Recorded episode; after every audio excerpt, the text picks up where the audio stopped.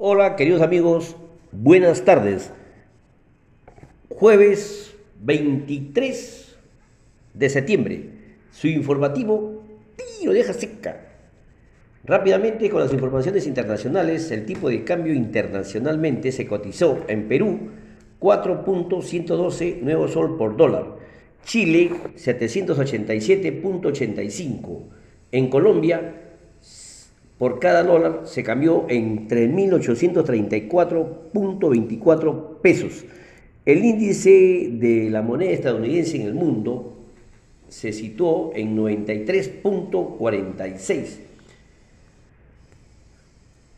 En el plano internacional, en Estados Unidos, el directorio del Sistema de Reserva Federal decidió mantener su tasa de interés de política en un rango objetivo de entre 0% y 0.25%, aunque se indicó que podría incrementar dicha tasa el próximo año. Respecto al ritmo de compra de activos, actualmente en 120 mil millones al mes. Se comunicó que esperan reducir este monto pronto a medida que de que la economía demuestre un progreso sustancial. Además, la institución revisó a la baja su proyección de crecimiento para este año de 7% a 5,9% y revisó al alza de la inflación de 3.4% a 4,2%.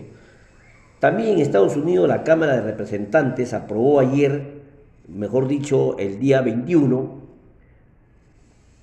con 217 votos a favor y 207 en contra, la suspensión del límite de deuda durante el año 2022. La medida ahora tendrá que superar el voto del Senado.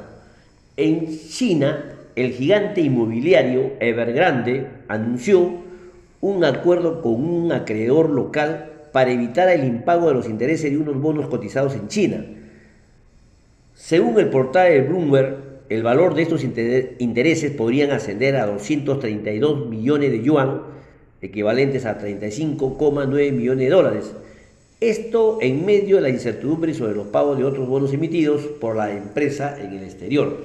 También, por su parte, el Banco Popular de China inyectó 90 mil millones de yuanes, aproximadamente 13,9 mil millones de dólares, al sistema bancario como una señal de apoyo a los mercados mientras se resuelve la crisis de Evergrande Además, decidió mantener su tipo de referencia por décimo séptimo mes consecutivos en 3,85%. En Japón, el Banco de Japón, para ser más exacto, decidió mantener sin cambio sus políticas monetarias ultra flexibles, basada en una tasa de interés negativas a corto plazo menos 0,1% y un amplio programa de compra de bonos estatales y fondos cotizados para mantener los rendimientos de los bonos a 10 años en torno al 0%. Esto tras la recuperación económica moderada en el país y el avance de la vacunación contra el COVID-19.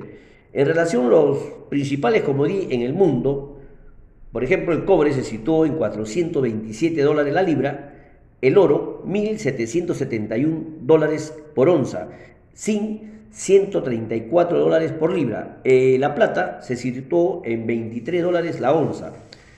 El petróleo texiano se cotizó 72 dólares el barril. Petróleo Brent 76 dólares por barril. Y los granos, el maíz 526 dólares por buchel. El trigo 706 dólares por buchel y la soya en 1.283 dólares por buchel. Pasamos ahora al panorama nacional, el plano nacional. El CEO de la minera estadounidense Newbone, Tom Palmer, anunció que la empresa retrasará su decisión de refinanciamiento para el proyecto de Yanacocha Sulfuros ubicados en la región Cajamarca hasta aproximadamente el segundo semestre del año 2022. No obstante, ratificó su plan de invertir 500 millones de dólares de un total de 2.000 millones de la inversión durante ese mismo año en las actividades críticas del proyecto, que se compone entre ingeniería de detalles y movimientos de tierra. Otro hecho relevante es que la compañía minera Buenaventura comunicó que las operaciones en su unidad minera de Uchuchacuac ha sido suspendida debido a una huelga iniciada desde el 13 de septiembre por la comunidad residente en dicha zona. La empresa informó que ha propuesto una reunión con los representantes de la comunidad para llegar a un acuerdo. De no lograrlo, deberá revisar su plan de minado, es decir, las actividades que realizará durante el año para reducir los riesgos en sus operaciones. Otro hecho, eh, el director general de finanzas de la empresa china Mineral and Metal Group, MMG, que controla la minera Las Bambas, Ross Carroll, indicó que para lograr mantener el objetivo de producción de entre 300 y 400 toneladas de cobres anuales, esta deberá explotar en el mediano plazo dos yacimientos adicionales, Chalcobamba y Sulfobamba, lo que significaría una inversión de aproximadamente 2 mil millones de dólares. El ministro de Energía y Minas, Iván, Iván Merino, perdón, anunció que su administración se encuentra elaborando una nueva ley general de minería y una nueva ley de hidrocarburos, además de una nueva ley para las minerías en pequeña escala. En tanto, sobre el proyecto del tren nuevo minero surandino, Marcona, manifestó el interés de que el Estado peruano sea el propietario, pero la gestión del proyecto está a cargo actualmente de una empresa privada.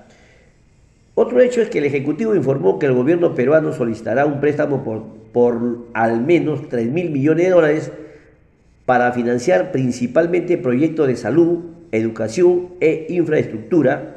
Asimismo, reafirmó que la visión del gobierno a mediano o largo plazo es la de redactar una nueva constitución.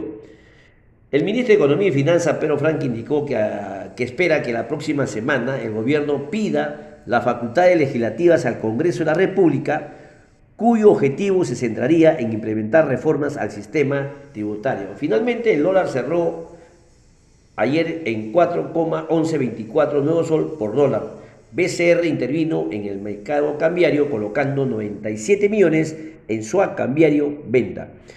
En relación al avance del COVID-19, fallecieron 24 personas cerrados, esto al día 21. Fuentes Minsa, el Bloomberg Internacional, Congreso de la República y la Superintendencia y Banca de Seguro.